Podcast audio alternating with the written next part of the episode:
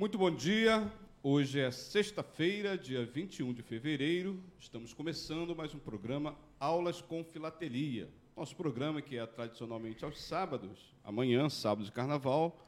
Nós antecipamos a programação para hoje, 10h30, quando vamos é, tematizar esse programa sobre a Batalha de Monte Castelo, que foi uma batalha né, travada na Segunda Guerra Mundial entre as tropas aliadas e as forças do exército alemão, que tentavam conter né, o avanço ali no norte da Itália. Essa batalha perdurou três meses, de 24 de novembro de 44 a 21 de fevereiro de 45, data de hoje, né, 21 de fevereiro. Então não podíamos deixar de marcar essa data, né? E a Força Expedicionária Brasileira, que marcou uma presença histórica naquele conflito mundial, também será tema, evidentemente, aqui do nosso programa. É, de longe, né, lá de Recife, daqui a pouco nós vamos conversar com Henrique Cruz, ele que é filatelista, é especialista em história postal, em censura postal, vai apresentar né, uma síntese da sua coleção temática de Força Expedicionária Brasileira, Monte Castelo, e como convidados especiais, né, aqui já no nosso estúdios, né, os estudantes Daniel e Danilo Danunti, de Samota. Daniel, que é estudante da UERJ, Danilo, que é estudante da UF. Se eu não inverti aqui, tá né, certo, eles vão tá falar certo. melhor. Eles são irmãos, são gêmeos, são dois jovens estudantes de História das respectivas universidades.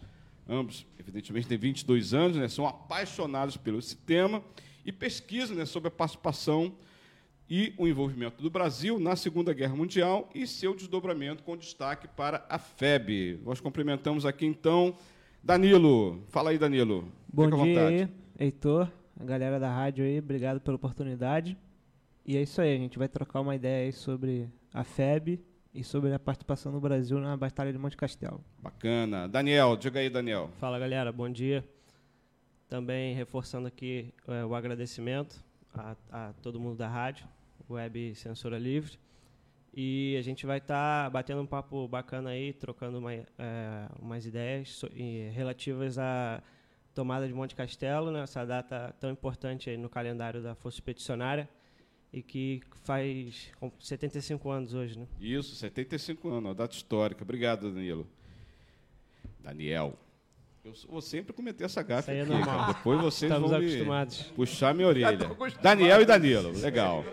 e também, erra, com participações especiais aqui também no nosso estúdio, os professores Erlon Siqueira e Manuel Farias. O jornalista Antônio Figueiredo também está aqui no comando, né, na, nos bastidores, manda aqui um alô. O professor Manuel Farias é o nosso participante aqui tradicional, né? O Erlo aqui fazendo aqui uma, uma troca de palavra nele. Caiu de paraquedas, mas caiu de paraquedas no terreno do aliado. Nunca, nunca caiu de paraquedas é, no terreno do adversário, né?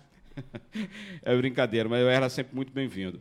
Manuel, diga aí, Manuel. Fica à vontade. É, bom dia, é um prazer estar aqui com vocês de novo. E é um, um tema né, que realmente é muito interessante e eu espero contribuir. Erlo, brincadeira, fica bem à vontade, vai ser um prazer ter a sua participação aqui também. O, o Erlo é convidado, mas é de geografia, então é outro patamar, né? É um patamar abaixo. Começou inclusive. o conflito, ó, começou o conflito. Vamos lá.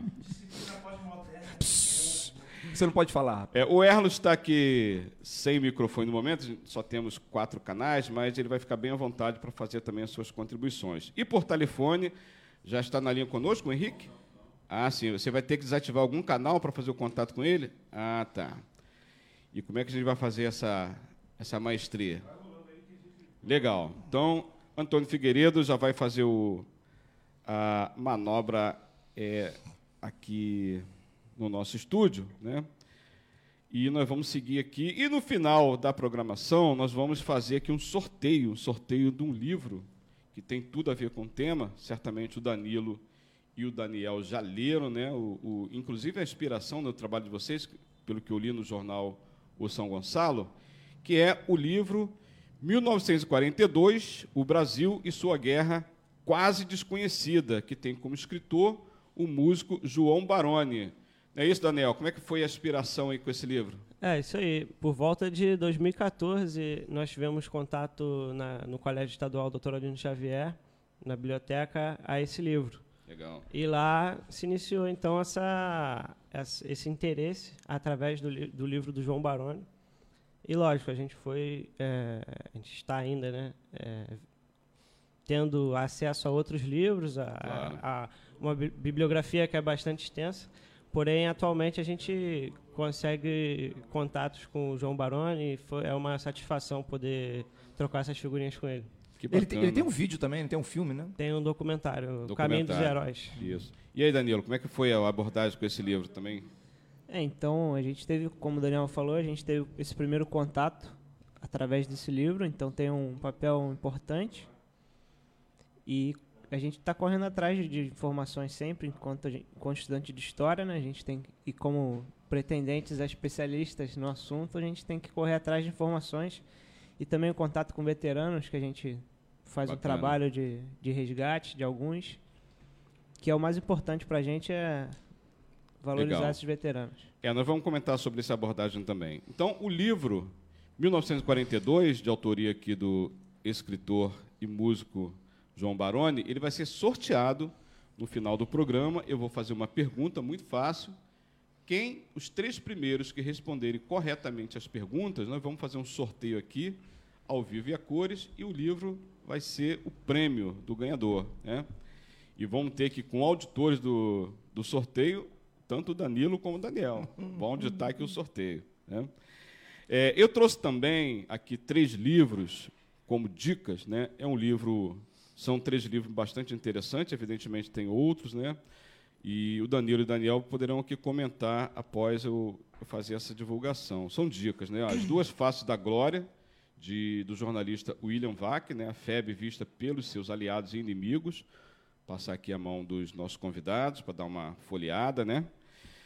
Também o livro do Andrew, Andrew Carroll, da Cartas do Front, né? são relatos emocionantes da vida da guerra. Inclusive, eh, essa edição inclui cartas dos pracinhas brasileiros na Segunda Guerra, né? essa é a última edição. Também são um livro muito interessante, que eu estou folheando né, minhas pesquisas. O Henrique Cruz daqui a pouco também vai dar sua, sua, sua opinião aqui, já está na linha conosco, daqui a pouco eu chamo ele. E também um livro que para mim foi um prêmio aqui. Eu comprei esse livro, Um Capitão de Infantaria da FEB, que é de autoria do Rui Leal Campelo. Eu comprei, professor Manuel, é da Biblioteca do Exército, né, editora Biblioteca do Exército. Eu comprei num sebo através da internet. E quando chegou em casa, na minha casa, eu tive a grata surpresa que ele está autografado. Ó. Diz assim, ó. Ao prezado amigo Augusto Cardoso, veterano do glorioso Regimento Sampaio, com os cumprimentos cordiais, Rui Leal Campelo. Assinado aqui, ganhei esse aqui. Isso, isso aqui eu não vendo, não troco, não, não faço nada com ele, né? Quem está desligado? Do Danilo? Daniel. Do Daniel? Ah, tá. Vai falar agora o Henrique Cruz, né? Beleza. Então, Henrique, bom dia, Henrique, tudo bom? Tudo bem, Heitor? Legal. Henrique, olha só, eu estou aqui no estúdio com o professor Manuel, que você já conhece, Já, tudo bem? Henrique! professor. Erlon Siqueira, e dois convidados especiais, que é o Danilo e o Daniel Danunti. Eles são pesquisadores também do tema né, de Segunda Guerra Mundial, FEB. Gostaria que você apresentasse sua coleção para que eles também pudessem fazer aqui a abordagem dele através da, do seu conhecimento também de censura postal. Vai ser muito interessante. Depois eu vou passar a palavra para eles, mas queria que você fizesse aí a sua apresentação, ok? Tá certo. Bom, Heitor, é, ouvintes, boa tarde a todos. Bom dia, quer dizer, bom dia a todos. É, a minha coleção trata, como apresentei no primeiro programa, da Brasil na Segunda Guerra Mundial, desde a, da, da início da guerra, em 1979, todos os efeitos nos serviços postais mundiais que houveram e que afetaram a correspondência brasileira. Então, desde correspondência, é, serviço postal interrompido por causa de alguns, algumas batalhas, é, as correspondências eram devolvidas, a censura postal no exterior, e depois, na segunda parte, a, é, efetivamente a entrada do Brasil na guerra, em, em agosto de 42, e todos os os desdobramentos no serviço postal, a censura, as correspondências de militares, as correspondências dos militares norte-americanos que estavam em bases aeronavais aqui no, no Brasil E tem um, o capítulo final que trata da, da FEB. Uhum. E aí eu trato tanto do funcionamento do serviço postal no Brasil e na Itália, de, de, de todo o tráfego postal. Ah, então, desde a censura da, do, dos Correios Coletores Sul e Norte aqui no Brasil, é responsável pela correspondência, Correio Coletor Norte da região norte e nordeste do Brasil, e o resto do Brasil pelo Correio Coletor Sul, e na Itália pelas, pelas estações postais, o Correio Regulador. E, enfim, aí tem toda uma organização ah, desse correio específico da FEB, todas umas regras, e, e, e aí na coleção trato basicamente disso. Eu mandei, é, então, para o seu, pelo seu WhatsApp, só pude mandar hoje de manhã, a imagem de uma carta é, que é de um ex-combatente falecido na Batalha de Monte Castelo. E que eu queria destacar da minha coleção, que é uma carta, eu acho que os outros dois pesquisadores devem saber, é uma carta enviada por um dos 17 da Bidiabetaia, dos falecidos em dezembro de 44, do Aleixo Maba, que era de Santa Catarina. Sim. E quando eu adquiri a peça, o que me chamou a atenção é que era do mesmo nome de uma rua em Florianópolis, se não me engano. E aí eu fui pesquisar mais o nome dele, enfim, aí eu localizei que ele fazia parte desses 17 militares encontrados na, na região de Abitaia, que, que tinha sido falecido em uma das dos ataques a Monte Castelo. Uhum. E essa correspondência foi enviada para um parente dele um mês antes de falecer. Ele faleceu dia 12 de dezembro de 44, essa correspondência é de 11 de novembro de 44. É, enfim, é, enviada. Aí eu fui lendo uma publicação sobre os mortos da FEB. Ah, ele era natural de Santa Catarina, era filho de Herculano João Maba e Maria Rosa Maba. ah, e, foi e faleceu dia 12 de dezembro de 44 em Abetaia, na Itália, e recebeu todas as distinções. É, ele foi enterrado em Pistoia e hoje em dia está no Monumento às Pracinhas, aí no Rio. Sim. E essa história do, do, dos 17 de Abetaia é que quando, depois da tomada do Monte Castelo, um dos capelões da FEB foram com seus auxiliares fazer uma varredura e encontraram 17 militares é, que faleceram é, numa forma de um semicírculo, que estavam ainda até com, a, com gatilho em punho, já preparados para o ataque, e os corpos foram preservados com a neve. E então eram 17, a maior parte do 11 região, é, regimento de infantaria, qual o Maba- fazia parte, e aí conhecido como 17 de Abetaia. E como você falou que a temática era Castelo, achei que a- essa correspondência é pertinente ao, ao programa. Então, no geral, era isso. A correspondência dá para ver, ela foi, como era uma correspondência soltada, censurada no batalhão, é, posteriormente enviada pelo, pela administração postal e depois no correio regulador e tem a chegada em Santa Catarina. Perfeito. Então, é um exemplo de uma correspondência de militar, mas tem esse, esse algo a mais que é de um militar falecido e somente na Batalha de Monte Castelo, um dos mais famosos da FEB. Então, no geral, é isso, assim, a coleção e especificamente é o serviço postal da FEB na coleção. Legal. Henrique, nós vamos agora ouvir o comentário dos nossos convidados. Pela ordem aqui, nós vamos ouvir primeiro o Daniel, que vai usar o microfone do canal aqui do professor Manuel. Em seguida, o Danilo. Depois, então, Manu- os professores Manuel e Erlon, tá? Então, pela ordem, Daniel. Fica à vontade, Daniel. Vamos lá. Parabéns primeiro pela, pela coleção, né? Material bastante interessante. E essa carta do. O achado dessa carta do. é, o achado dessa carta de um dos 17 de Abetaia é realmente algo muito interessante e muito valoroso. É, o, esse ataque ocorreu no dia. Foi em uma das tentativas que nós vamos falar mais à frente sobre do, do, do- que deram errado do- ao Monte Castelo, do dia 12 de dezembro. Porém, é, eu vou fazer um comentário sobre a minha experiência também com, com contatos, é, com cartas, né? É, eu tive acesso a uma documentação é, em decorrência de um contato que eu fiz com um familiar, de um neto, que ele tem uma, as cartas do avô dele, que é o, o Joaquim Mesquita, que já é falecido, mas também do Regimento Sampaio. E dá para a gente observar que nessas cartas, né, eles não davam muitas informações, né? Tipo, ah, eu tô bem, como estão as coisas aí no Brasil, tô com muita saudade, enfim. Mas não, eh, eles não poderiam eh, dar maiores informações devido à censura. né? Segurança, né? Segurança Também é a segurança né, da localização, que podia acabar en- entregando alguma posição, mas também Isso. pela as cartas eram é, abertas e é, vamos lá, Censuradas. Uhum. caso houvesse algum alguma informação errada. Então ela acabava sendo não chegava ou então ele não recebia também alguma carta dos- da família. Sim.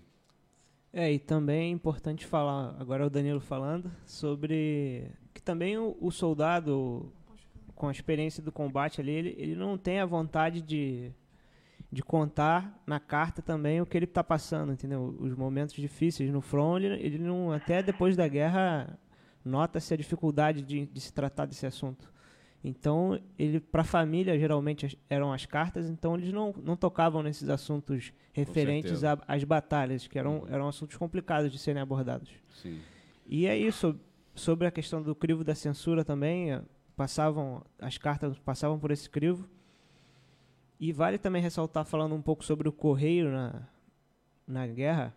Existe no, no Centro Cultural Banco do Brasil um acervo interessantíssimo sobre a participação do correio com alguns equipamentos da época. Sim. Lá- acho que é lá no último andar do CCBB. Uhum. Está bem escondido, deveria estar mais à mostra. Mais né? evidente, né? E, e o Correio foi como um órgão não, di- não divisionário, né? Que a, a FEB, a composição da FEB, né? Tiveram órgãos que eram estritamente militares e órgãos não divisionários e o Correio era um deles. Isso é mais a questão estrutural da FEB. Assim como o Sim. Banco do Brasil também Isso. esteve presente no, no conflito. Sim. Mas muito bacana e mais uma vez parabéns aí pela, pelo material do, do, do, Henrique. do Henrique, do nosso colega Henrique. Isso aí, parabéns pelo trabalho. Legal, eu vou fazer um parênteses aqui. né? O pai do, do Baroni também era trabalhador dos Correios, né? Ele trabalhava nos Correios quando foi Isso, convocado, né? isso. Pra guerra. Legal. Professor Manuel. Tá ah, fala aí, Manel. Manel hoje está tímido, Antônio Figueiredo. O que está vendo com ele? O professor Manel hoje está meio tímido. Ah, ele falou bastante antes. Acabou a pilha? Não, acabou não. A pilha do Manel é duradoura, rapaz. O professor Manel, então, vai privilegiar aqui, o, nesse momento, né, o, o- a participação aqui do Danilo e do Daniel. E eu fiquei aqui bastante curioso com a leitura né, da, da biografia do- dos estudantes que aqui estão. Eles também são autores, professor Manuel, de uma revista de história em quadrinhos intitulada Smoke Snakes. Né? Você sabe de onde veio? É a pergunta aqui do título da, da revista. Conta pra gente como é que foi essa história da revista, um pouquinho. É, vamos lá.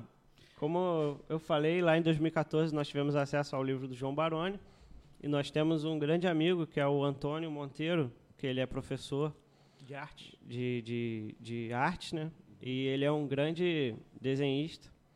E ele acabou passando, a gente também tem alguma noção de desenho, né? Foi o nosso primeiro, vamos lá, primeira habilidade artística que a gente tentou seguir. Legal. E ele foi um tutor nosso, assim, ensinou a gente várias técnicas, muitas coisas, enfim. Aí nós é, juntamos a, o interesse por história de ambos, né, que a gente já tinha, e o desenho. Então, Legal. a partir dessa do livro do Baroni, que nós, nós continuamos a conversar sobre esse tema, surgiu é, uma música da banda sueca Sabaton. Sabaton. Essa Manel vai gostar, ele também é roqueiro, ó.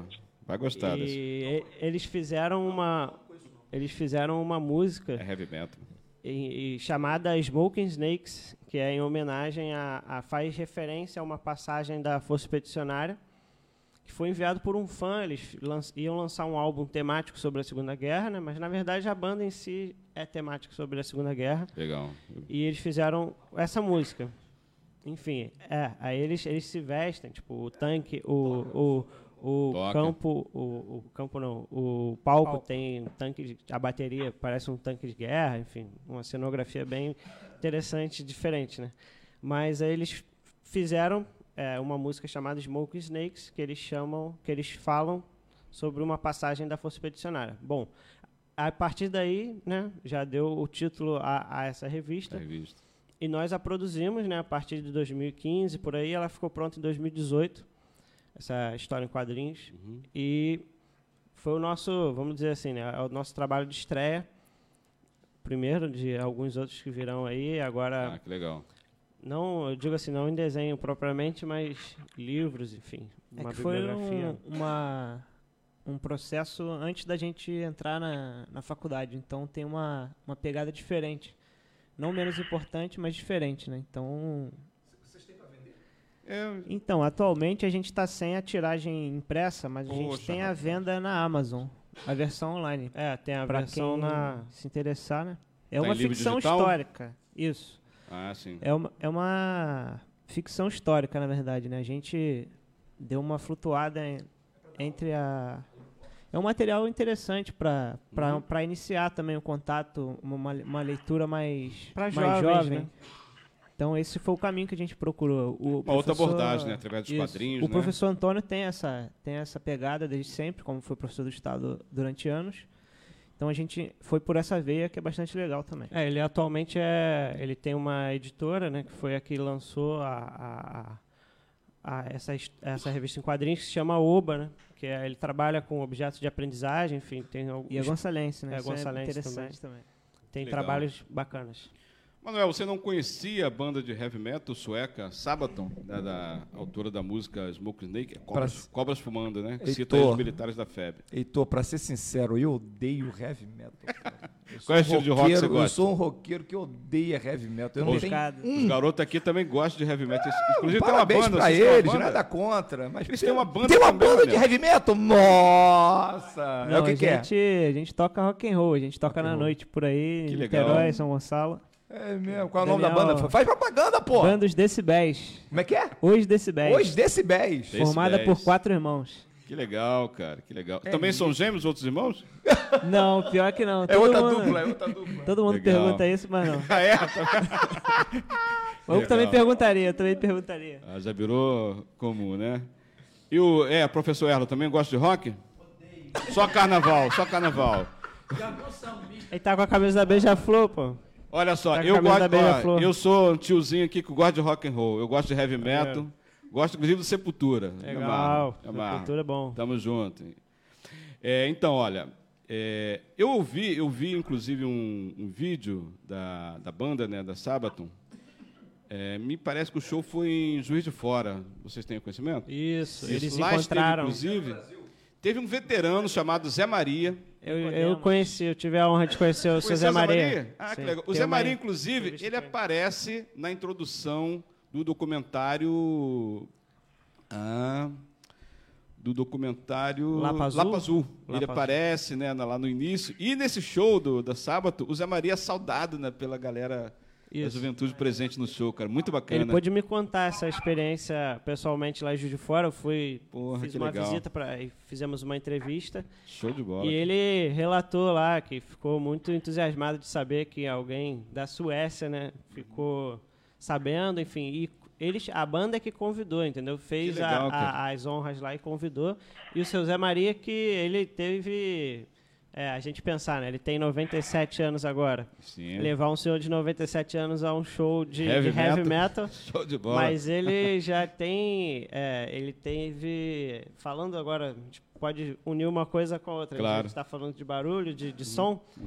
Ele teve bastante perda auditiva Imagino. durante a, a Segunda Guerra Mundial e. é, inclusive na, na participação dele no, em uma das tentativas de tomar o Monte Castelo, Uhum. porque ele fazia é, parte do, da companhia de, pe- de petrechos pesados.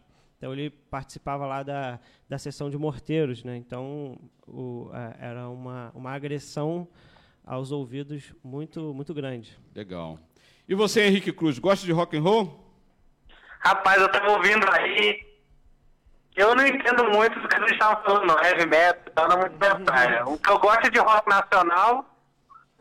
Quem já quem sabe, conhece da história, eu já estive lá na, na UNB na colina, onde surgiu Legião Urbana. Mas, enfim, é o que eu, que eu sei de rock. Não muito. É, a Legião tem uma música chamada Monte Castelo, inclusive. Isso, isso. Legal. Renato. Você agora está curtindo mais frevo, né, Henrique? O quê? Agora você está curtindo mais é frevo, né? E, rapaz, até fugindo do carnaval. Hoje eu quase não chegava aqui no trabalho com de bloco de carnaval no meio da rua. Vai sair no Galo da Madrugada? Não, não, já, já tive meu tempo de galo. Hoje então não rola mais, não. Pô. É muita gente. Agora, falando de rock, falando, eu vi que vocês vão sortear o livro do João Baroni. Uhum. Eu tive a oportunidade de conhecê-lo no evento, num seminário sobre a FEB, em 2009, na UFRJ, no Rio. Ah, que legal. Que ele estava junto com os, é, com os febianos, assistindo as palestras. Eu fui falar com o pessoal da FEB. Eu achei e eu fiquei nervoso quando eu olho na superação até ele, João Barão de Cidade. Eu falei, meu Deus, o negócio aqui é sério. Ele é muita gente boa. E ele é super participativo, o cara ele é bem atuante, sério. Ó, o Danilo e o Daniel também estiveram com ele. E Danilo, Daniel, vocês também ficaram nervosos, igual o Henrique? Então, eu sou baterista, né? Então já. O cara, o cara já era referência. Tomou mais aula lá com o João Barão. O cara já era referência por outro motivo, né? Ah, Inclusive, quando a gente foi no, no lançamento dessa segunda edição do livro que vai ser sorteado hoje, uhum. a gente aproveitou e levou nossos LPs do Paralamas para ele dar uma assinada também. ah, claro. Para não perder a oportunidade, né? Mas só voltando, Heitor, claro, uma palavra que... Uhum. O, a música Monte Castelo, né? O nome faz referência a um tio do, do Renato Russo que foi participou da Força Expedicionária. Né? Ah, que legal. Então, ah, que massa, Luciano. Também é, é um, um, detalhe maneiro. Henrique, o, o Renan. O Renan. Renan, Renan foi o jornalista que nos, nos apresentou Isso, aqui. Grande amigo. Nossos amigos. É, Daniel e Danilo. Né? Daniel e Danilo, queria que vocês falassem também, que vocês é, conhecem bastante ali a Associação dos Ex-Combatentes de São Gonçalo, né? que tem sede ali no bairro Patronato, pertinho ali onde estuda o Daniel, né? Isso. E conta com a direção do veterano Nelson Moreira Botelho, né? Na época da, da pesquisa que eu fiz, ele tinha 98 anos. Como é que foi esse contato aí com a associação e com o senhor Nelson? É, então, Antes da, de eu entrar na, na FFP, eu já tinha feito uma visita lá e não tinha conseguido encontrá-lo, enfim. Uhum. A associação hoje tem uma agenda muito curta, né? Abre um dia às, quinta, às quintas-feiras uhum. e a, a, o propósito, digamos assim, né? Lá ocorre as, uma seresta dançante, que é uma tradição já da, da, da da associação veteranos, né? E acaba sendo atualmente, né, só a associação só conta com o Nelson, o senhor Nelson Moreira Botelho, que vai completar 100 anos no que dia barato. 21 de março. Que Inclusive, privilégio, estarei né, na festa. É, agradecer, mandar um abraço aí para ele, ou para a filha dele, a Zuleika, que eu Legal. enviei que a gente estaria aqui hoje. Legal. É, então ele é o presidente desde da, é, ele é da gestão de 2003 que assumiu após a morte, fazer uma menção honrosa também ao senhor Silvio de Matos, uhum. que foi presidente durante vários anos e foi um, um, uma pessoa que brigou muito em São Gonçalo pela, pela causa dos ex-combatentes e foi responsável por ajudar vários, porque eu já tive acesso a, a até veterano que está vivo hoje dizendo que deve muito a ele pela ajuda, informação, enfim, ele era a representatividade da cidade é, tinha algumas articulações aqui também, a gente sabe, né, da, da família, enfim, importante. Ele conseguia é, é, dar esse suporte. Mas a, a, Associação de São Gonçalo ela é subordinada à do Rio, então ah, ela sim. foi a primeira é, associação dos ex-combatentes do Rio, né, que é na Rua do Lavradio, ela é a primeira associação sim. do Brasil, né, a sede, uhum. fundada em 45 mesmo. Tem uma outra... ali também na Rua das Marrecas, não tem? Isso, a, a Rua das Marrecas é a Anvifeb, que foi criada depois da, da... Porque teve uma... Na verdade, houve um racha, assim, um racha. entre os veteranos, porque houve uma lei que incluiu as pessoas, os, os que viraram né, ex-combatentes depois dessa lei, é, que tiveram que combateram na, aqui, na, aqui na costa brasileira, né? Entre 42 e, 40, e 45. Então, é, muitos que foram à Itália não concordavam com essa, essa, titulação, essa, né? essa titulação, essa decisão. Entendi. Porém, ela foi mantida e é mantida até hoje. Enfim, aí é, existiu esse racha e tem, existem duas associações. Uma só de quem foi à Itália e a outra só é, alguns ficaram, né, não saíram, mas in, inclui Marinha e, e, as forças do Exército aqui da, da, do litoral. Legal. Bom, antes de passar aqui a palavra também ao Danilo para fazer seus comentários, eu vou ler aqui alguns ouvintes que já estão na escuta conosco. José Seco, que é filatelista, nos dá um bom dia. Renan Rebelo ouvindo e marcou Bruno Alves, Carlise Schneider. Abraço, Renan. Valeu. Professor Sérgio Oliveira, que é nosso apoiador financeiro ao projeto aqui da Web Rádio Censura Livre. Renan Rebelo comenta aqui, ó, aos gêmeos. E a produtora em guerra? Ah, Para gerar conteúdos audiovisuais e produções literárias sobre a pesquisa de vocês. Ainda está viva? Pergunta ele. Fala aí, Danilo. Segura aí, ô Danilo. Danilo vai comentar aqui. Renan também comenta, continua comentando aqui. Vocês já pegam aqui de conjunto. Ó. Fábio Bittencourt também na escuta. Renan faz outro comentário aqui. Ó. Eu tenho a versão impressa da revista Smoke Snakes. Não vendo por nada. mas faltam os autógrafos de Antônio e Danilo. Pô, Danilo, não deu autógrafo pro cara? Tava lá em Campos, tava lá em Campos ele. O, o Daniel então deu autógrafo. Só faltou o Danilo. Isso. Ah, legal. Bom, continuando aqui os comentários, antes de passar a palavra ao Danilo. Heitor, peça aos gêmeos para contar o processo de pesquisas deles para acharem ex-comandantes do Rio e região. Eles até foram a Paquetá, atrás de um veterano. Daniel é o Barone de São Gonçalo. Aí, nada. ah. Quem me dera, quem me dera. Curtiram aqui, ó, Maristela Farias, Arthur Brito, Marcelo de Farias, Carlise Snyder, na escuta também Alex do Vale, Cid Reis Neves, que é daqui de São Gonçalo, né, jornalista? Isso, Cid. Funcionário público. Paulo Andrieta Pigato, Oswaldo Werneck também na escuta conosco. Palavra é sua, Danilo. Então, é, falo- voltando um pouco sobre a associação, antes de responder a questão da produtora, é, a gente sempre vai lá quando a gente está podendo, né? Como a rotina de faculdade não é tão fácil assim, a gente sempre está lá dando uma força pro Nelson, um grande amigo também, que recebe a gente muito bem. E é isso, tem o, o Valfrid também, que ele não frequenta mais a associação, mas sempre que a gente pode, a gente está na casa dele lá para conversar e retribuir o carinho com que ele nos trata.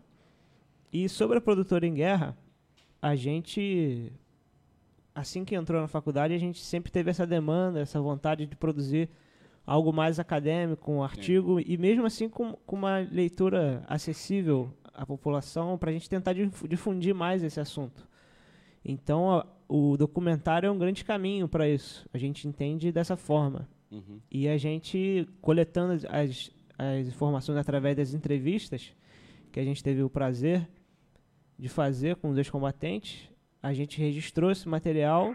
Só que como a gente ainda não, não é muito bom nessa área de, de edição de vídeo, então são entrevistas um, um tanto quanto fragmentadas, às vezes pela dificuldade da fala do veterano, da captação do áudio, que, que talvez não foi tão feita de forma tão adequada, a gente está encontrando dificuldade de editar esse material. Mas a gente tem boas entrevistas, tem o, o veterano Ian, que também participou do, do Lapa Azul, junto com o Nicodemos também, que o Daniel teve Faleceu honra- alguns meses atrás. Ah, que pena. a honra de fazer. Eu acho que até a última entrevista o Daniel fez com ele. Então, mas só, inclusive, fazendo, juntando, né? Essa entrevista que eu fiz lá em Juiz de Fora já fazia parte do projeto desse documentário, entendeu? Que já é um braço dessa produtora em guerra que nós, nós fundamos, eu e o Legal. Danilo. E ela tem o, o- a, a, a finalidade de publicar artigos, enfim, funcionar como um grupo de estudos. Também receber outras pessoas que sejam é, interessados no tema e, e tenham desejo de publicar alguma coisa. Enfim, e um outro projeto aqui, a gente ainda não falou muito sobre ele, mas que a gente teve acesso há pouco tempo. Nós estamos trabalhando no- com um diário de um, de um ex-combatente do Regimento Sampaio, Vicente Legal. Pardelhas.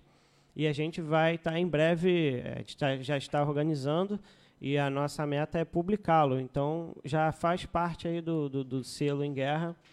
E É é a notícia uma... em primeira mão aí pra vocês. É, gente. a a gente gente tá não revelando falou. agora. Esse... Que A gente privilégio, não hein? falou, mas a gente já está já tá em andamento, né? Já está um bom caminho aí andado. A gente tá vai dar luz aí, voz, né? Publicar esse diário desse pracinha que já faleceu também, mas Bacana. em memória dele e da família dele. Que legal, É, parabéns. então siga a gente aí na- na- nas redes sociais. No, no Instagram, propriamente, tem o, o Em Guerra Divulga e tem aí. Guerra Ah. Produções. Aí você procura lá, a gente tá lá com alguns materiais já divulgados, mas a gente vai pegar mais esse ano aí. E tem o, o Instagram da revista também, é Smoking Snakes HQ. E Legal. também, né, Danilo Mota ou Danilo Dinucci, tem o perfil de músico Isso. e o de o normal. E o meu é o Daniel Dinucci, quem quiser seguir lá, a gente sempre coloca é, as nossas atividades, as visitas que a gente faz aos veteranos, enfim. Os caras não É são isso. fracos, não, são multifacetados. Ah, outra viu, cara? coisa, o Renan pediu. O Renan pediu para falar É. como a gente procura, né? E falou de Paquetá, enfim. Ah, sim. Eu não fui, não cheguei a ir a, a- propriamente a Paquetá, né? Mas a gente hoje em dia consegue ir aos locais, né? Através de pessoas, enfim, ir no sentido figurado, óbvio.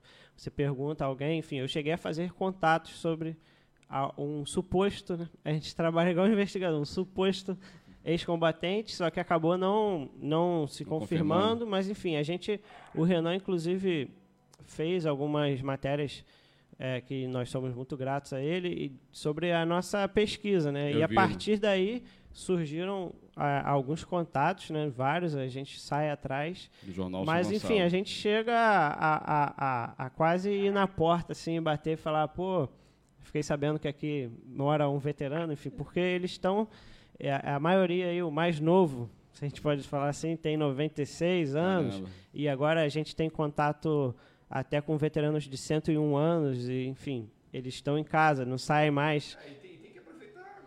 E a gente se sente privilegiado por ser, provavelmente nós seremos a última geração Sem que vai conseguir estar de frente com esses homens e tentar é, eles voltar a, a essa idade deles que eles estão agora, eles conseguem lidar melhor com é, as memórias de guerra. Parece que Sem elas dúvida. voltaram mais, porque há uns 20 anos, 30 anos, você trombava, você encontrava, trombava com um ex-combatente na rua, ele não abria assim fácil, né, a- a- essa caixinha dentro da cabeça dele. Imagina os traumas, né? Que... Mas é mais ou menos assim. Inclusive, se tiver alguém ouvindo aí, conhecer algum vizinho, enfim. Legal, Às vezes a legal. própria família, a gente procura muito família porque eles têm muito material que fica guardado e a gente gosta de pegar essas fotos, colocar. É, a rede social é uma grande ferramenta também para a gente conseguir os contatos, né? Deixa então a gente utiliza assim. bastante. né? Sem dúvida. Professor Manuel, é, convida esses meninos para dar uma aula lá na sua escola, Manuel. Você não acha que poderia dar várias aulas? Não. Diga aí, Manuel. Eles, eles estavam falando, eu estava pensando em justamente esse negócio.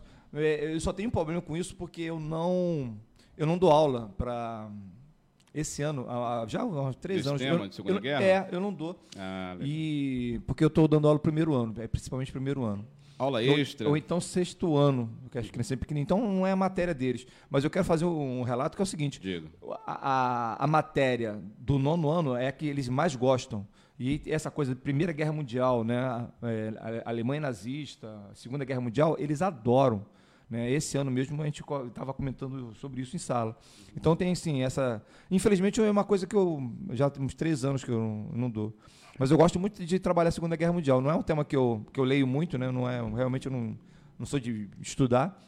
Mas assim eu sei que os alunos gostam muito. Então eu passo aqueles filmes clássicos, né? Certo. Eu passo nenhum filme de guerra, inclusive.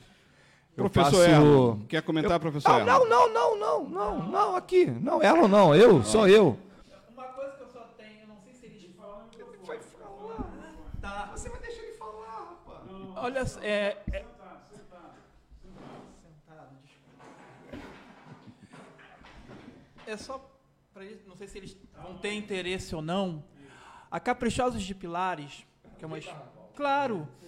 E a, ban- a- a bandeira deles é, é a cobra, que é o símbolo da FEB. Sim. Snakes. Não, porque tem a ver, a, assim, a Caprichosa de Pilares, ela teve hum, em seu momento desfiles é, muito críticos e um setor da e tinha um setor da FEB que era muito crítico. Sim. Então o símbolo, isso fica a cargo de vocês se vocês quiserem pesquisar ou não. Mais um a, a- dado. a bandeira da, que, é da Caprichosos de Pilares é, a- é as duas cobras. Muito interessante. Legal, obrigado Então, pela dica. Heitor, aí, isso só para completar. Mas é, é realmente é isso. Eu acho que o aluno ele gosta muito dessa, né, desse, dessa, dessa temática e tal, né? Mas eu passo o menino do pijama listrado. Aí ele sai chorando do- da sala. Isso aí. Eu já vi 32 vezes esse filme. né? Né? A Estrada É, tem 45 um- eu, não- eu já vi, eu passei no canal É, a Brasil. eu Estrada não tenho, mas 47 é um filme que fala sobre a participação do Brasil. Sim. É, válido. É, não é uma produção É, não tem, com é. muito investimento, eu acho. Então tão- não tiveram. Eu creio eu, né? Eu acho. Não, não Agora, tenho essa informação, né? É, eu, eu já vi umas duas vezes esse filme. É, não sei, se, não sei se, se vocês tiveram acesso. A gente estava falando do professor Fernando Rodrigues, né, que é um grande especialista, é, na minha opinião, hoje é o maior do Brasil, sobre esse tema. E ele trabalhou na, no arquivo, no do arquivo do Exército. Ele, era, ele também era funcionário do Exército e ele, ele trabalhou no- diretamente no arquivo. Ele era isso, lá, lá do lado da, da central. É, e é um arquivo que quase ninguém gosta de, de trabalhar. né? É pouco visitado, as pessoas não conhecem, e tem muita coisa sobre essa história do Brasil. Não sei se, se vocês sim, tiveram sim. acesso. Eu entrei lá. até no site esses dias para entender como funciona os, a questão burocrática para você ir lá Uhum. pesquisar e também publicizar isso após a pesquisa. E ser- será um próximo passo a gente ir lá. A É, gente- é- é fácil de entrar lá, não tem, tem grande burocracia, não. Uhum. Pode ir lá. Tem um da Marinha também que é muito bom também, um amigo meu trabalhou lá também, mas o Fernando tra- trabalhou diretamente lá. Se Henrique vocês, Cruz. Se vocês quiserem o acesso a ele, eu, eu pa- passo para vocês eles.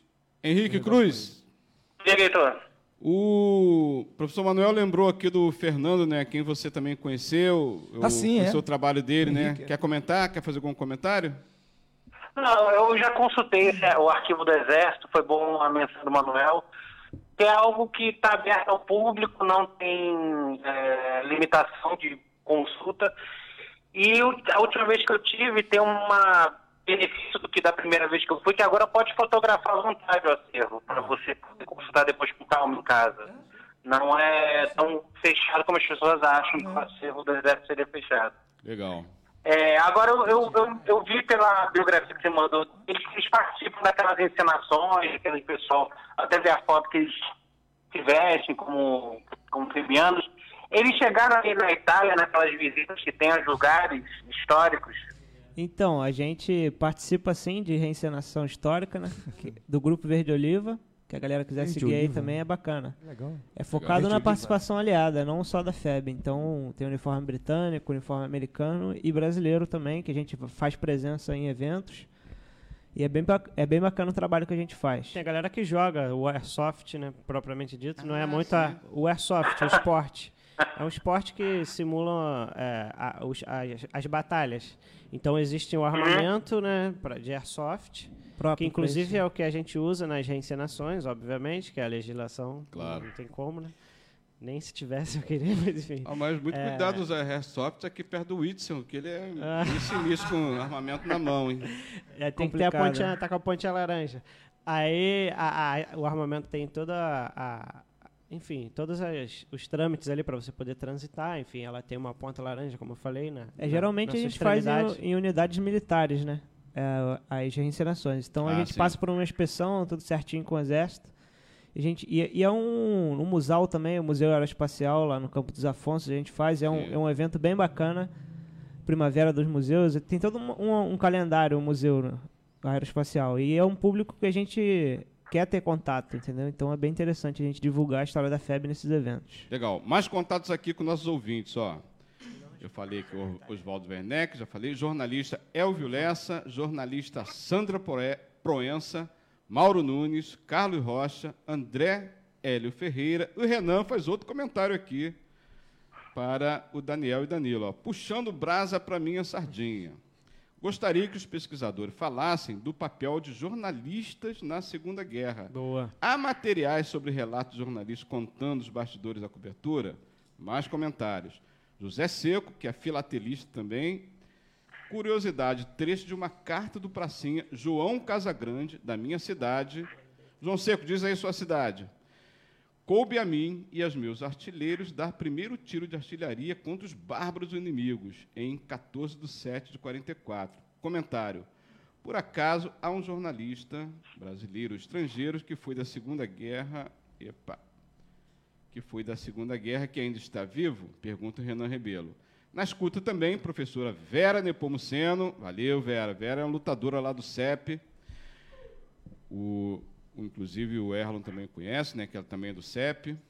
O repórter fotográfico Júlio Diniz, Cristiano Silva Tavares e um comentário aqui do Carlise Schneider. Sou professora de História e durante a faculdade trabalhei no Museu da FEB de Caxias do Sul, no Rio Grande do Sul. Bacana. Fazíamos palestra para escolas com o senhor Alberto Arioli, ex-pracinha, que seguiu para o fronte italiano como voluntário aos 18 anos. Foi uma experiência muito importante para mim. Parabéns pelo trabalho de vocês. Obrigada, Carlise. Renan Rebelo também continua aqui. Ó. Eles também descobrem ex-combatentes, entre aspas, por acaso. Uma vez estava na mesma mesa, Daniel, Bia, namorada dele, Bino e eu. Durante o papo, o Bino disse que um tio dele tinha ido à Segunda Guerra, mas não gostava de comentar sobre o assunto. Mas os gêmeos foram atrás da história, conseguiram documentar a história dele. O veterano, que é tio do meu amigo, acabou sendo homenageado ano passado em data referente ao Dia da Vitória. Dia da Vitória é 8 de maio, né? Isso. Dia da Vitória é de maio. Renan Ribeiro, por um acaso, há um jornalista brasileiro, aí já é a repetição da pergunta. Quem ainda esteja vivo, pergunta a ele. São muitas perguntas, vocês fazem um resumo. Vamos lá.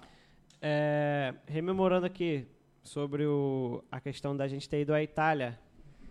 É, nós não tivemos ainda essa oportunidade, inclusive vai sair uma expedição esse ano, né, à, à Itália, que a gente gostaria de fazer até uma menção honrosa aqui também à historiadora, a grande historiadora Carmen Lúcia Rigoni, que ela era uma das organizadoras e veio a falecer é, nesse Mês passado, mês né? passado. Uma grande expoente aí, né? Ela- Nesse cenário de pesquisadores Era autora, é autora, né, de algumas obras muito importantes para essa literatura, né, digamos assim, da FEB. Agora, ao Renan, sobre os correspondentes de guerra, né, a- houve um grupo né, que foi enviado à Itália, dentre os quais se destacam o Rubem Braga, que é um grande nome aí da literatura, Sim. e o Joel Silveira. Ambos, ambos lançaram livros né, sobre a, a, a FEB. O, Rubem, o Rubem Braga lançou um livro de crônicas sobre as passagens, né, Uhum. sobre o que ele observou. Né, Sim. e o Joel Silveira lançou um livro chamado A FEB por um Soldado, que é um livro bastante interessante, que ele discorre, ele explica. Aprendemos muito com esse livro, que ele explica de uma forma que você entende de forma fácil. Uhum.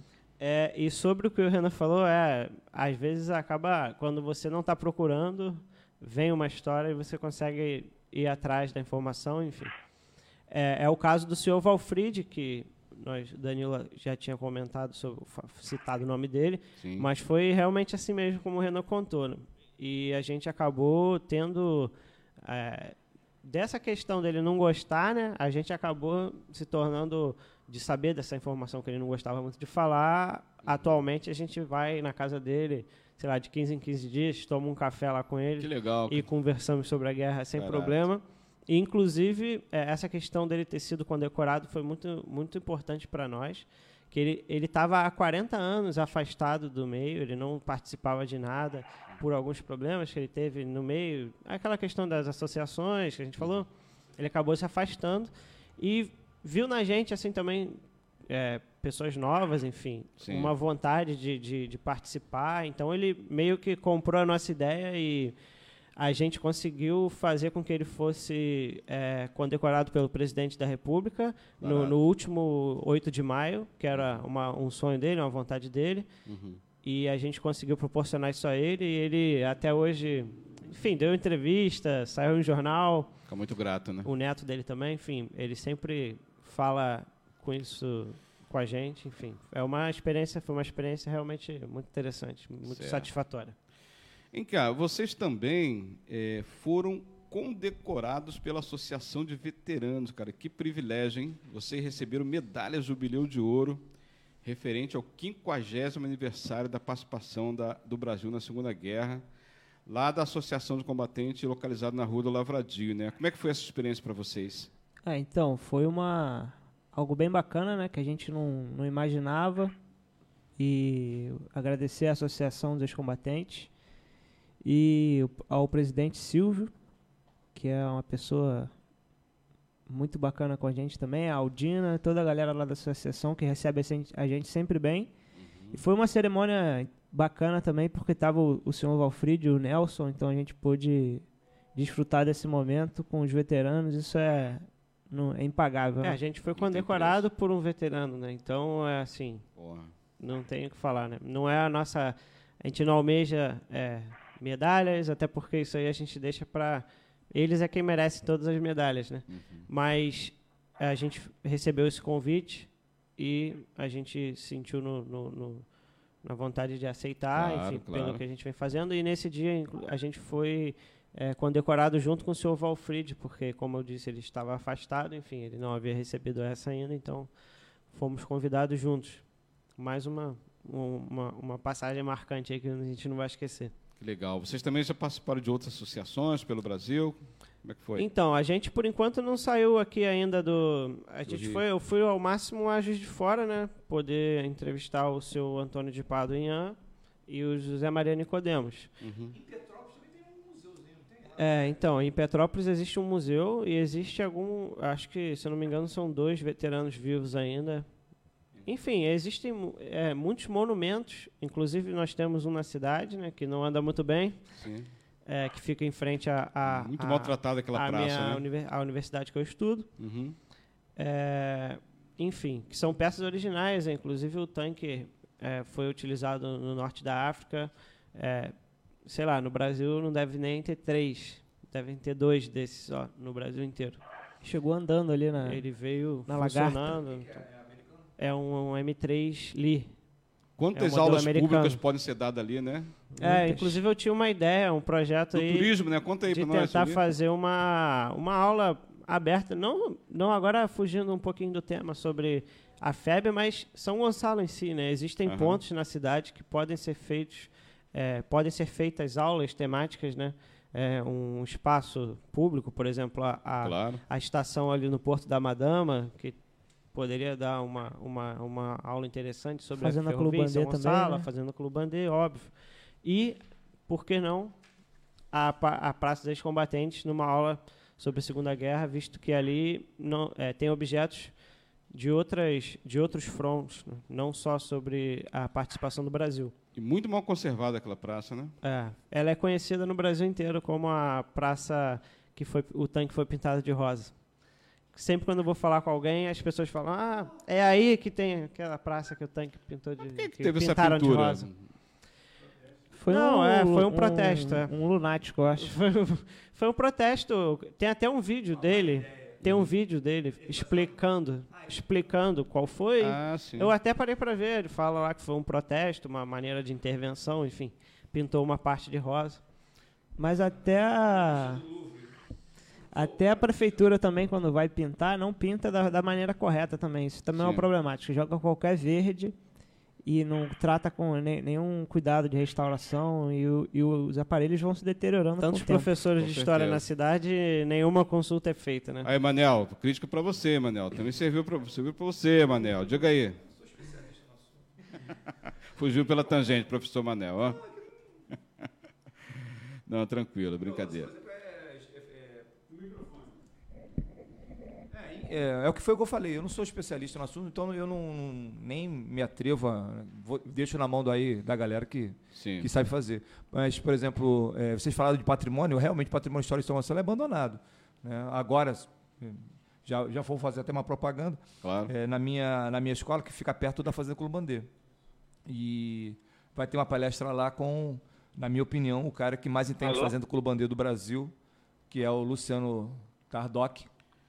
Né? E ele é um historiador famosão, né? gente boa, meu amigo e tal, faço propaganda dele, tenho o livro dele, Legal. mostro, mostro o livro para os meus alunos. Aqui, eu tenho um livro falando da Fazenda do Columbandeira, aí eu conto a história.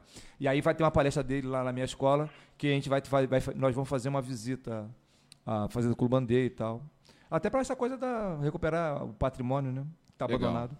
Agora tem uma ameaça, inclusive, do, do governador de voltar a botar lá a, um batalhão, o PM, sei lá, algo assim, né? Ele Já está certo de voltar, na verdade. Né? É. O batalhão já está se instalando.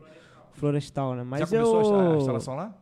Mas eu acho que, na pior das hipóteses, eu acho, mesmo sendo um, um ambiente de, de- de- que carrega uma história, a presença da, desse batalhão anteriormente fazia bem a estrutura, Conservação, né? a conservação, pelo menos. Uhum. Então eu acho que a volta pode ser que seja um, Não. Uma, Paliativo, né, inibe, verdade, né? Inibe um pouco a, a, A destruição. a destruição do patrimônio que é tão importante. Mas é, claro que não é, na minha opinião, a, a ideal, né? Sem A sombra de solução. Muito ideal. Mal, muito mal preservado. Porém, né? a gente está acostumado a se contentar com pouco, né? Infelizmente. Henrique Cruz, Diga. é, o, o professor Manuel estava me pedindo aqui para mostrar uma medalha que o Daniel e o Danilo nos trouxeram. É, Uhum. Na sua coleção, na sua coleção filatélica sobre as cartas, enfim, tem alguma menção essa questão também das medalhas? Eu vou mostrar aqui para a câmera, você dá uma olhada. É, se tem alguma correspondência que também traz aí a imagem das medalhas. Olha que imagem linda, que medalha linda. Está aqui meio solto, vou segurar aqui com os dedos, talvez possa atrapalhar. É que tá demorando para entrar a imagem aqui. Ah, sim, tem um delayzinho aqui. Tem aquele delay, mas é uma medalha de campanha essa? É, é, a- é a medalha de campanha da, da Força Sei, qual é. Expedicionária, né? Que ela foi criada não- para condecorar quem esteve efetivamente na Itália. Uhum. É, não, a minha. Até porque essas medalhas foram posteriores à guerra, já foram. ah, algumas foram dadas durante a guerra. Tem militares que ganham, brasileiros que ganharam altas condecorações norte-americanas, enfim. Mas eu não, não enverei pelo lado numismático, no caso, que é da- das medalhas. Sim. Mas tem, essas medalhas são representadas num selo brasileiro, eu acho que dos anos 2000, que fala da né? participação do Brasil na Segunda Guerra e que tem as imagens das medalhas, tanto da Marinha, da Aeronáutica e do Exército. Como, como é que vocês, tiveram acesso? Quem deu? É, essa medalha eu recebi de, de presente do veterano Nelson Moreira Botelho. É, ele me presenteou. É, enfim, aí é, faz parte da, da minha coleção, que a gente também é, coleciona alguns itens, capacetes, inclusive quem quiser procurar alguma coisa aí, a feira de antiguidades da Praça 15 rende bons frutos. Ah, Se você souber procurar direitinho, você acha lá bastante coisa. Tá, Voltando aqui ao Mas a medalha era dele? Oi? A medalha dele está perguntando. Não, não. Essa medalha, ele, como ele recebeu, né, de um veterano que faleceu, aí ele não, não deixou família, enfim, aí essa, essa medalha ficou com ele. Entendeu? Entendi. Aí eu, numa visita lá, conversando, ele, ele resolveu me presentear. Que privilégio, hein, cara? Muito bom, É, cara. foi legal. Daniel, O, é, o último, desculpa, Heitor, rapidinho. O último encontro da Associação de Combatentes foi em Recife ano passado. Eu não tive a oportunidade de ir por motivo de trabalho, mas teve uns dois ou três dias de encontro aqui em Recife. É, eu acompanhei pela, pela internet, né? Saiu, gente, as, as regionais, né? É, sempre enviam um- um- umas pessoas, um- a diretoria, né? Geralmente, membros, filhos de veteranos, vão sempre a- ao estado, porque sempre muda, né? Anterior a esse foi no Rio de Janeiro, eu pude estar presente aqui. Aí o, o posterior foi no, no, no Recife. Henrique, Ah, eu, entendi. eu mostrei aqui a imagem da carta que você mencionou e mandou aqui, Sim. aqui para nós. É, você poderia comentar mais um pouquinho especificamente sobre essa carta que eu mostrei aqui a imagem para o Daniel e para o Danilo? É, o que eu. Assim, eu. eu a, a que a gente vai fazer filatelicamente, ela não tem. é uma carta comum da FEB. Até os filatelistas não olham muito por isso. Mas na minha coleção tento sempre dar esse olhar também histórico. Histórico, biográfico de quem remete. E ela. É, o que eu achei bem é, interessante é a vinculação a esse militar falecido e, e depois se vendo toda essa história da participação dele e dessa, dessa visão trágica que teve, que hoje é dia 21, e parece que esse corpo foi, então, eles foram encontrados dia 22, 23 de fevereiro.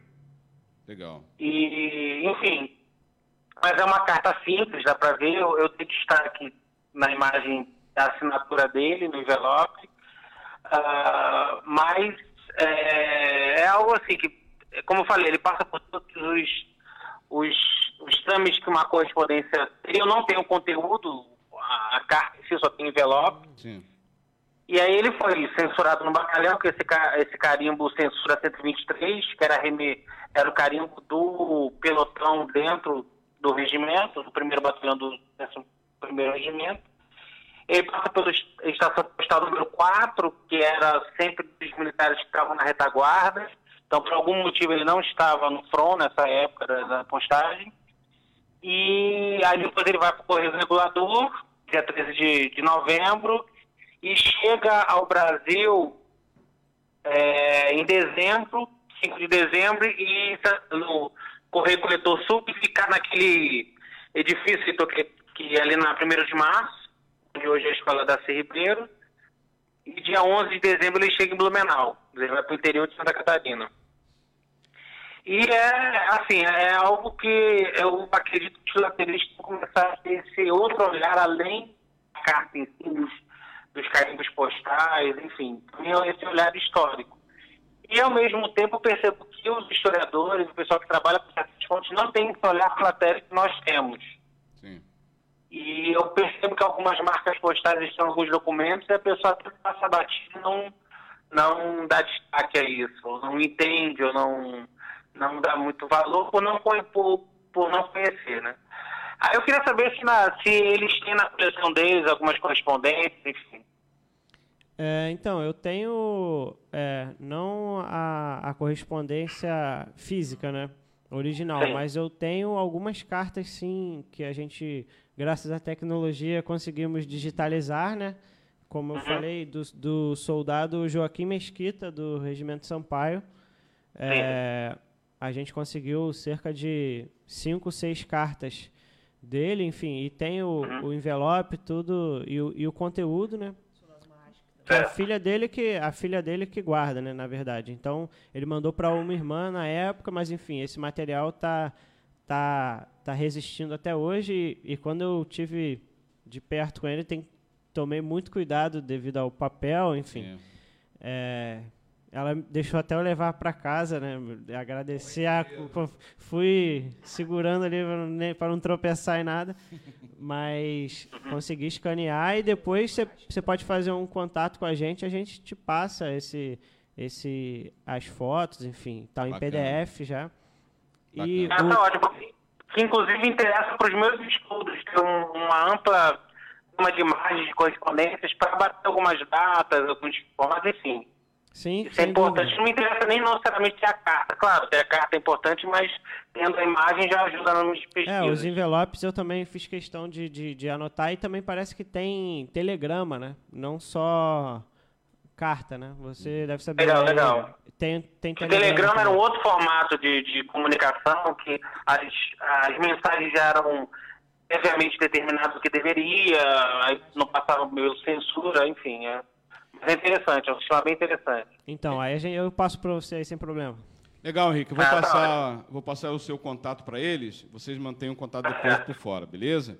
Bom, continua aqui na escuta conosco, vários ouvintes, vários internautas. Aí tem um comentário aqui do Roberto Soares, que também é filatelista e nos dá bom dia e parabeniza o programa. César Xavier também, José Seco, é, que é esclareceu que ele é de São José do Rio Pardo, interior de São Paulo, e diz que na cidade dele participaram três pracinhas. Renan Rebelo, peça ao Daniel para contar a história do senhor Valfrido na Itália, principalmente sobre a amizade que ele fez com duas crianças chamadas Ubaldo e Reza. Seria bacana se achássemos essas pessoas e, por meio da internet, fazer um contato entre os irmãos e o senhor Valfrido. Eu já falei com os dois que eles precisam fazer um turismo na Rússia. Ó, é um prato cheio para eles como pesquisadores. Isso aí. Renan Rebelo está fazendo um convite que vocês conheçam a Rússia. Ó. Também na escuta aqui conosco, Jaumir Ribeiro e Laércio Silva. Renan Rebelo continua aqui. Ó.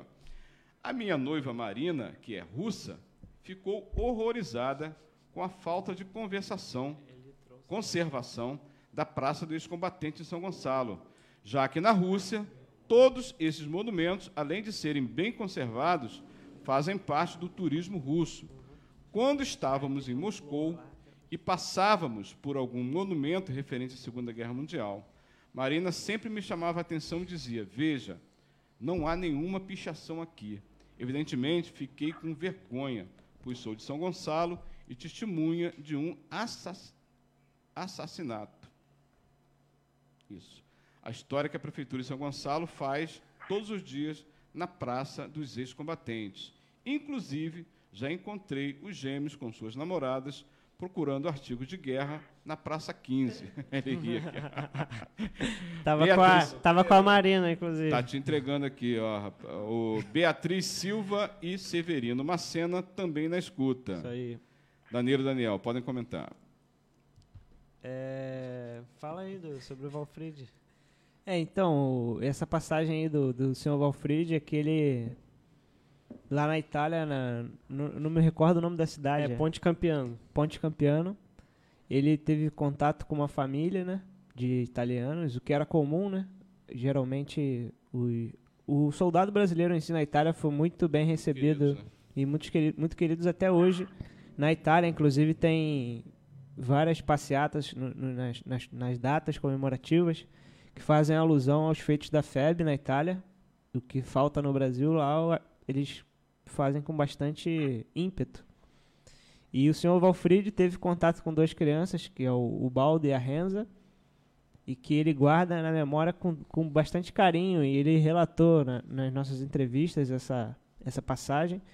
E foi algo que a gente tentou, o Daniel fez contato com, com pessoas na Itália para tentar achar essas duas crianças, que hoje em dia devem ser senhores de idade, né? Para tentar fazer essa ponte, mas a gente não Ainda não, não conseguimos. obtivemos êxito, né? Mas ele ia à casa dessas duas crianças, né? No, principalmente ali no momento de inverno, que a gente até separou aqui para falar sobre esse momento. Foi a partir de dezembro ali, a guerra parou, né? Devido a, a, a, ao- a temperatura, enfim, a- ao frio que não fazia há muitos anos, inclusive na, na Itália, é, é, temperaturas aí abaixo de 18, 18 graus abaixo de zero. O Estrada É. 47 relata essa questão do, do frio, enfim. E nesse momento, é, o seu Valfrid ficava no. Ele, ele foi como integrante do depósito de pessoal, que é uma unidade que ficava De recompletamento. de né? recompletamento do- das baixas, né? Ele foi no, no quarto escalão. Enfim, ele conheceu ali essas crianças e ah, eles davam é, macarronada, como ele fala, É, sim, ele sim. conta. Ele ia à casa, então a família recebia os soldados, inclu e ele era um- ele, ele nessa casa era ele só, né? enfim. E ele comia, então o povo mesmo tão tão sofrido como foi é, é, é, o povo italiano durante esse período, é, mesmo assim eles recebiam a, a, os soldados brasileiros e o seu Valfrid guarda isso com muito muito carinho e tem um sonho, ele tem 98 anos, de quem sabe um dia saber alguma notícia do Baldo e da Renza e se eu puder conseguir, vai ser um Poxa. prazer, mas a gente está tentando. Legal, legal. Falar, Danilo. É isso, basicamente é é essa história do Valfrid. E sobre a Praça 15 também é uma oportunidade bacana da gente ir lá e. e Até o Grupo Verde Oliva de Reencenação a gente marca encontros na Praça 15. É que é cada 15 dias, cada. É, a gente passa a fazer de 15 em 15 dias no Verde Oliva, ou uma vez por mês. Mas é todo sábado. Mas é todo sábado. sábado. A feira existe todo sábado. E a gente faz um trabalho lá de garimpo, né? Fica pra ali no, no Largo do Passo, Aham. perto do como o Rio de Teles. Janeiro foi uma um centro, né? de- muita gente, muitos ex-combatentes saíram do Rio de Janeiro Sim. e os embarques foram no Rio de Janeiro. Então muita coisa foi de leilão de, de, de quartéis batalhão, de quartéis e acabam parando na, na Praça 15. Muitas famílias também não, não guardam o acervo e acabam parando nas feiras. E aí a gente se aproveita desse fato. Certo. É, teve combatente de toda a parte do Brasil, né? Aqui no Rio. É, eu teve acho que é uma boa ponte para a gente entrar na, no, no assunto propriamente dito do, do tema por essa Do parte. Acho que seria interessante. Uhum. Professor Manuel, eles também são pesquisadores, eles fazem pesquisa, né, já falaram aqui, de campanha na internet, para tentar encontrar né, familiares, mesmo os veteranos, né, aqui em São Gonçalo. Né. É, E Manuel é bastante conhecedor aqui em São Gonçalo, né? Desde muito jovem, né? É, e como é que é essa campanha? Vocês contam para gente, talvez o Manuel também que conhece bastante aqui em São Gonçalo possa nos ajudar também, né? Nessa É. essa questão. Basicamente, a gente com a- contou com a ajuda do Renan, né? Que deu, publicizou essa, essa campanha, né? De a gente procurar ex-combatentes na cidade de São Gonçalo. E na internet também, porque a gente postando a matéria que saiu no jornal, etc., isso chama a atenção de, de Niterói, o Rio de Janeiro. E esse, o boca a boca, né? Como essa expressão, né? Isso também funciona, a gente vai falando, enfim, às vezes tem. é, foram, é, vamos lá, 25 mil no, no geral no Brasil inteiro, mas acaba você perguntando, ah, o tio meu foi, o tio da minha esposa. São Gonçalo, é, eu, de acordo com uma monografia que existe na FFP, do Rogério Fernandes, é, contou com um número de 110. Caramba, É um número expressivo. claro. Eu estou tentando elaborar uma lista aí para ver se eu consigo chegar nesse número, mas realmente, pelo que a gente vê aí, e a- eu tive acesso à lista da associação, enfim, ah, já teve, sei lá, mais de 300 associados, porque muitos vieram morar aqui depois também. São Gonçalo recebeu muita gente de de outras cidades, enfim, minha família mesmo veio de Campos, enfim. Então, por exemplo, o cara serviu na guerra por outro lugar, mas ele acabou vindo morar aqui, como é o caso do seu Valfrid, que não nasceu aqui, o Nelson não nasceu aqui, mas são residentes aqui da cidade há mais de 50 anos. Certo. Então, se não são gonçalenses de nascimento, são de, de coração, enfim. Então, a gente tenta, estou tentando elaborar essa lista e tem o seu José Nascimento também, que era amigo do Val, que é amigo do Valfrid, que a gente conheceu através do Valfrid. Então, ah, primeira coisa que a gente chega quando vai- encontra um veterano fala, pô, e seus amigos? então eles falam, ah, porque a gente chegou no seu Nelson achando que era o último. Aí ele, não, mas tem fulano. Aí a gente chegou no seu Valfrid achando que era só tinha ele. Bacana. A gente, pô, Legal. porque não tem mais nenhum. Eu falei, não, como assim? Tem o seu Zé. Aí ele fala, ah, mas seu Zé não sai mais de casa. Enfim, aí a gente vai atrás e vai descobrindo assim. E eu acredito que tenha outros Claro. que a gente ainda não chegou e não sei se, infelizmente, se a gente vai chegar. Uhum. Eu vou fazer uma pergunta para o Henrique Cruz, talvez vocês possam também contribuir, evidentemente. Né? Henrique, é, eu tenho feito algumas pesquisas sobre a FEB, eu tenho encontrado, não adquirido, mas muitas cartas referentes à cidade de Jaraguá do Sul. né? Existe alguma coisa específica da FEB sobre essa cidade que você tenha conhecimento sobre as cartas? É em Santa Catarina, se não me engano, ou Paraná. Isso, isso. Mas você tem contrato muito de Jaraguá do Sul? É de Jaraguá do Sul. É, tem eu, eu acho que eu não sei se na minha, na minha coleção tem alguma. Vou saber agora. Mas eu, inclusive, de vez em quando surge uma cidade diferente, estados, eu adquiro para ter. O que acontece é que isso depende do recebo é da, da disponibilidade desse acervo no mercado. Então, geralmente, quando os familiares, quando o próprio ex-combatente falece, os familiares não dão muito valor e tal, e aí isso vai para o mercado. Ah, sim. Aí você começa a identificar aonde tem mais gente é, que tinha mais libianos, enfim, os estados que tinham mais é, militares na FEB, e, e esse material indo para o mercado. Então eu sei que Ja- Jaraguá do Sul é Santa Catarina, não é isso? Isso. Inclusive, existe uma associação lá em Jaraguá do Sul, que Ah. é bem atuante aí. Tem o senhor Ivo Kretzer, Uhum. é, mas não sei, é, é, é até motivo de da gente ir atrás dessa questão aí para saber quantos. É muito destacada foram. as cartas de lá. Me chamou muita atenção. É.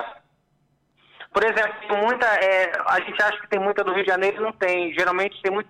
De São Paulo tem muita aparecendo no mercado.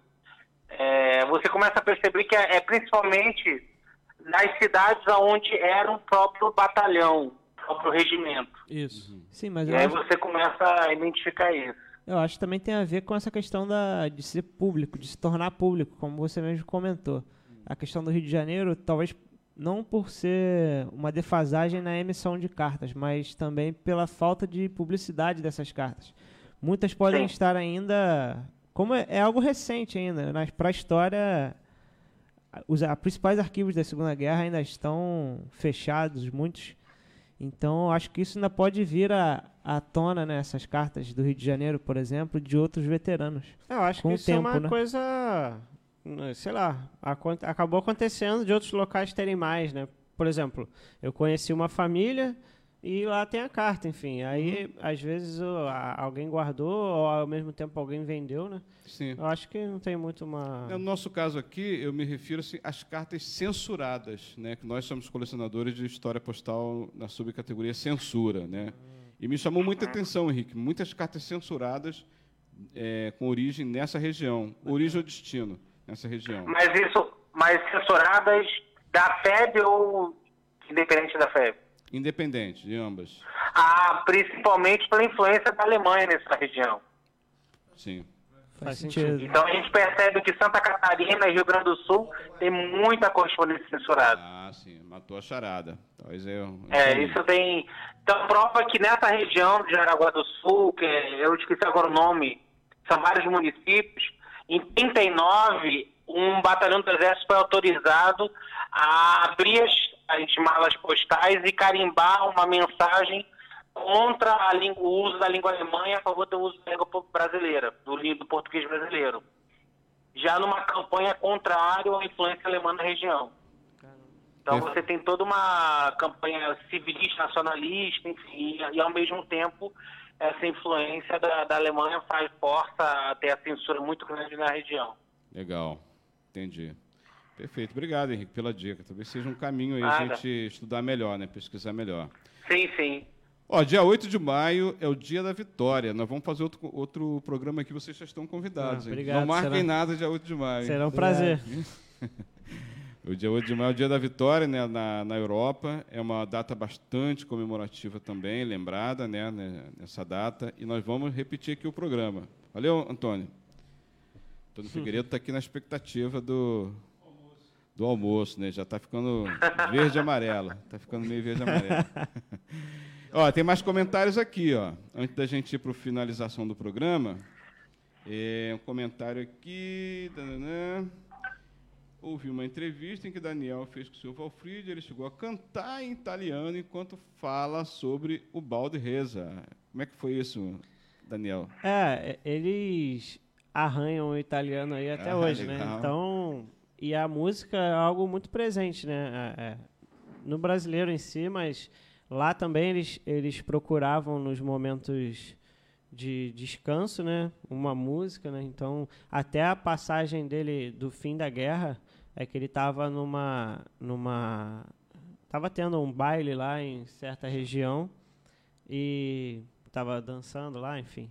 Aí ele ouviu vários tiros e aí foi que ele, ele olhou assim, todo mundo ficou assustado e tal, e aí ele ficou sabendo da notícia que a guerra havia acabado. Então, mas a música é sempre muito presente e inclusive existe um, um, um disco que foi lançado na década de 60 pelo grupo Expedicionários em Ritmos, que é foi composto, né, por pracinhas.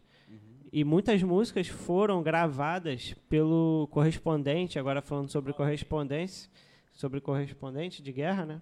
Ele era da BBC, ficou conhecido como Chico da BBC, o nome dele é Francis Holloway. E ele gravou esses. Quando a, guerra cessou, a FEB ainda ficou na Europa um tempo para, enfim, tinha que mandar todo mundo para cá, né? a, des- a desmobilização. Então foram feitas algumas atividades para entreter a tropa. Uma delas foi a, a show de calouros, enfim, isso tudo tem gravado no Arquivo Nacional. Não, é, tem um- um- uma matéria que saiu bem interessante, que inclusive o César Campiani é, auxiliou na pesquisa da BBC. E tem esse festival gravado que, aí, fazendo agora também um comentário interessante, um desses veteranos que a gente encontrou aí, que eu, eu achava até que ele já tinha falecido, é o senhor Ari Vasconcelos, que é integrante, é o único integrante vivo desse grupo, dos Peticionários em Ritmos. Então foi, pô, eu nem acreditei quando achei ele, né? Ele foi vice-presidente da Associação de São Gonçalo, está com 98 anos e teve uma participação no batalhão que tomou o Monte Castelo no dia 21 de fevereiro de 45, o primeiro batalhão do Regimento Sampaio. É, ele e o soldado Marrasque, gonçalense também, que eram do mesmo grupo de combate, que ele, inclusive, a, salvou a vida do seu Ari, tem uma passagem que ele conta. Legal. E outros gonçalenses tiveram é, é, uma presença é, nesse combate.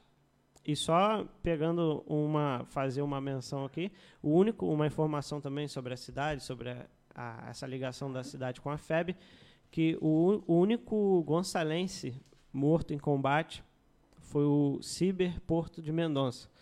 E ele faleceu é, no dia 30 do 11 de 44, é, um dia após o segundo ataque ao Monte Castelo, que ele ficou o ataque que, que foi mal logrado. Ele era terceiro sargento e ele foi obrigado a recuar. E nesse momento de recuo, eles estavam em Bombiana e é, o Monte Castelo era guarnecido por, a, pela artilharia alemã, muitos morteiros, granadas, enfim, e a posição dele foi atingida. Tem essa citação, né? Caiu uma granada dentro da, da, da trincheira dele. Caramba. E ceifou aí o, o único gonçalense que é falecido em combate. O Ciber Porto Mendonça, que inclusive tem nome de rua dele aqui em São Gonçalo. Ah, é? Uhum. Assim como de outros, que isso foi um projeto de lei uhum. que é, deu o nome a ruas em bairros que estavam sendo inaugurados, enfim, foram rebatizados. Existe, então, expedicionário, aí Sim. o nome do Legal. soldado. Olha, antes de ir para a nossa parte final aqui do programa, já estamos partindo para a finalização, nós vamos aqui, e nós vamos sortear já o livro, antes da finalização aqui, um comentário dos nossos convidados. É, nós vamos deixar aqui também o WhatsApp da Web Rádio Censura Livre como contato, caso alguém passe aqui alguma informação para o Daniel, para o Danilo, vocês vão ter aqui o contato também da rádio para seguir nas pesquisas, ok? Aproveitando a dica, vou chamar aqui o jornalista Antônio Figueiredo, vai fazer aqui uma, uma malabarismo para falar sobre o programa, Antônio. Antônio Figueiredo já está meio impaciente, acho que a fome está tá, tá aumentando. Vamos lá, Antônio, estou brincando. Não, é porque a gente está com poucos canais aqui, a gente tem que fazer um malabarismo. O WhatsApp da rádio é o 21 998 33 6490. Porque eu ia chamar você também, Antônio, para falar sobre o nosso projeto, no projeto da rádio. Nós temos uma conta bancária para doação financeira, é uma doação espontânea, um projeto da Web Rádio, que fura o bloqueio da mídia tradicional. E o Antônio sempre faz aqui a divulgação, que é do Banco Bradesco, agência 6666, a conta corrente é 5602-2.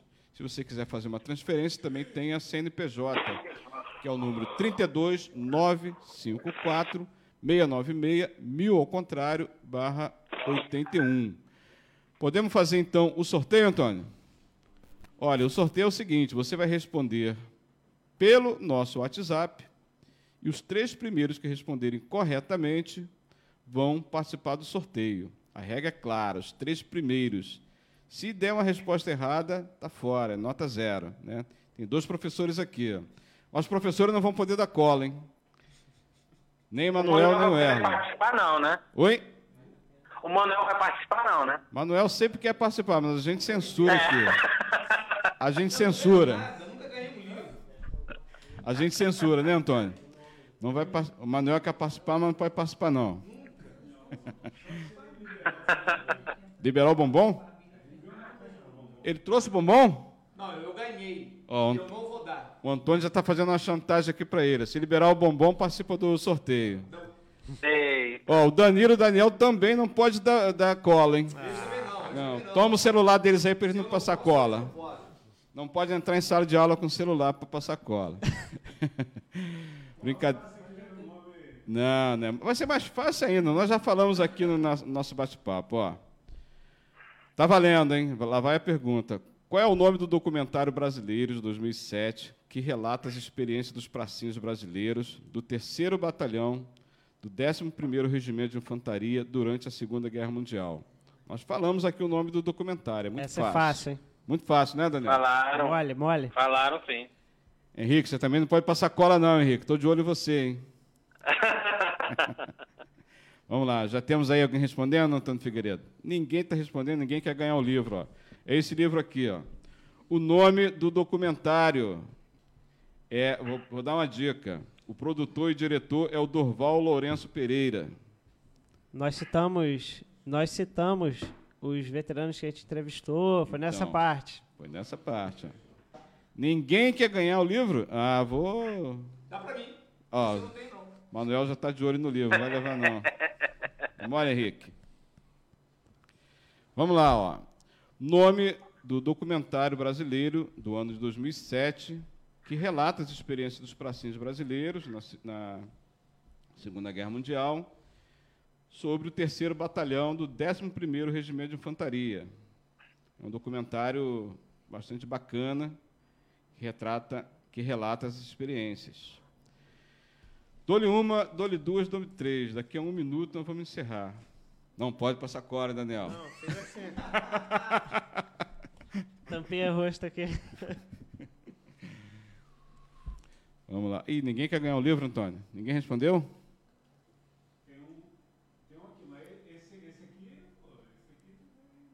Hã? Dá uma dica aí. Renan Rebelo. Renan Rebelo vai, tá valendo. Vale, vale, claro, pô. O que, que ele falou? Vamos lá, que ele- ele- a gente não pode divulgar ainda. ele- Ah, ele vai ah, passar bom. aqui. ele vai- Ah, o é. Antônio Figueiredo, Antônio Figueiredo vai passar aqui Ó, não fui eu que a falei. resposta para mim. Bom, bom pro alto. Não, não foi você que passou cola, não, né, Daniel? Não. Não, né? nem você, né, Daniel? Não. Não, ninguém aqui passa cola, não. Ó, nome do documentário brasileiro de 2007. Quem não viu, tá perdendo. Documentário muito legal. Qual é a resposta do Renan? Tá, passou aqui? Renan Rebelo respondeu. Ih, errou. Errou! Errou! Então, Renan Rebelo errou. Alô, Heitor? Ó, Danilo já te deu nota zero aqui, Renan. E aí, Daniel? Errou? Errou. Responderam? Mano, tá valendo, tá valendo. Beatriz? Ah, é, já É minha, minha responderam noiva, aqui, minha noiva, minha noiva.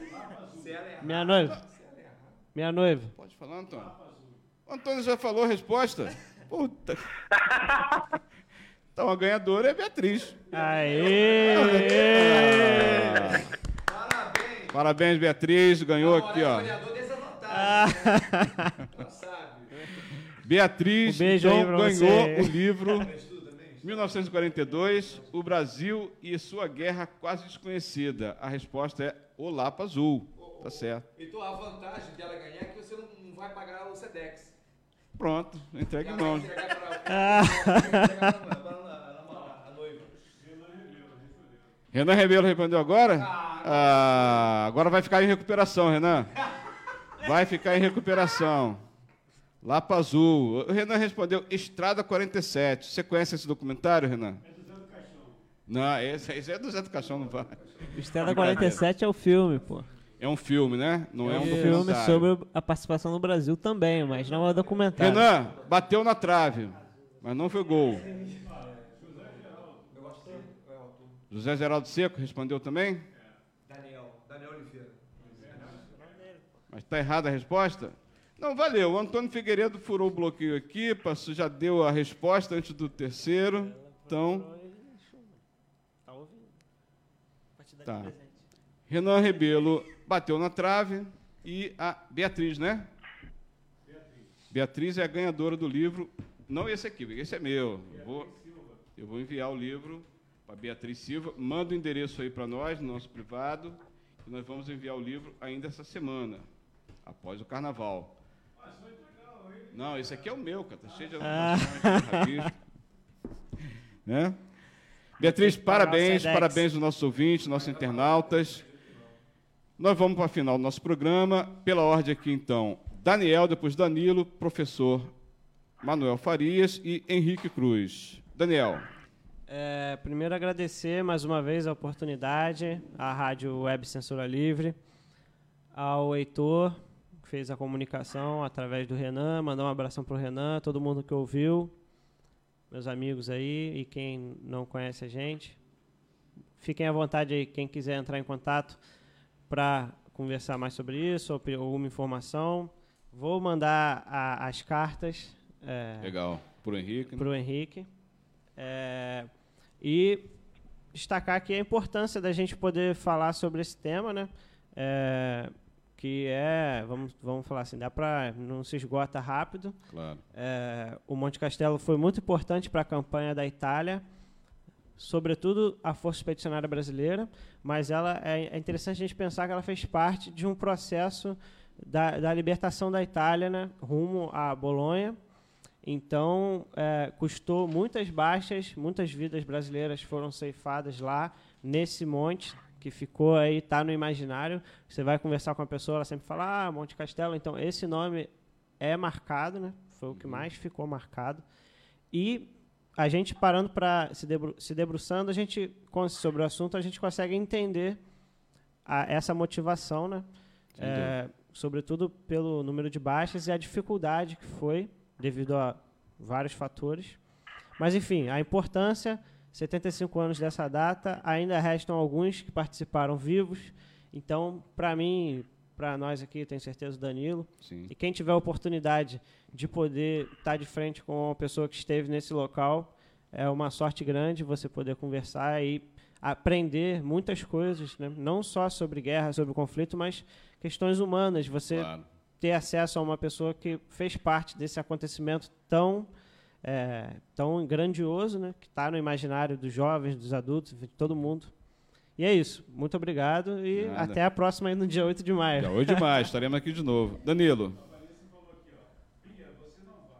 Ei, a Vanessa censurou a Bia. Bia, tá, tá valendo, tá valendo.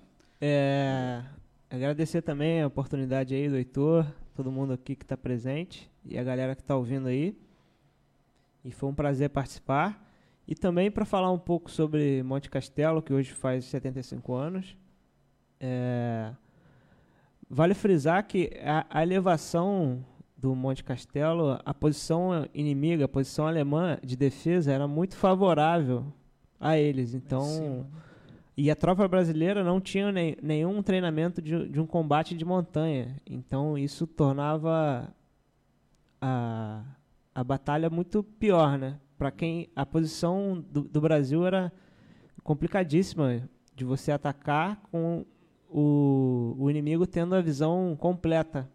Há relatos, inclusive, de quando o ataque de 21 de fevereiro ocorreu, quando os, os soldados brasileiros chegaram ao- à crista do Monte Castelo, eles ficaram impressionados de, da visão ampla que, que os alemães tinham da área onde o- eram feitos os ataques. Então, isso mostra um pouco com- como foi difícil.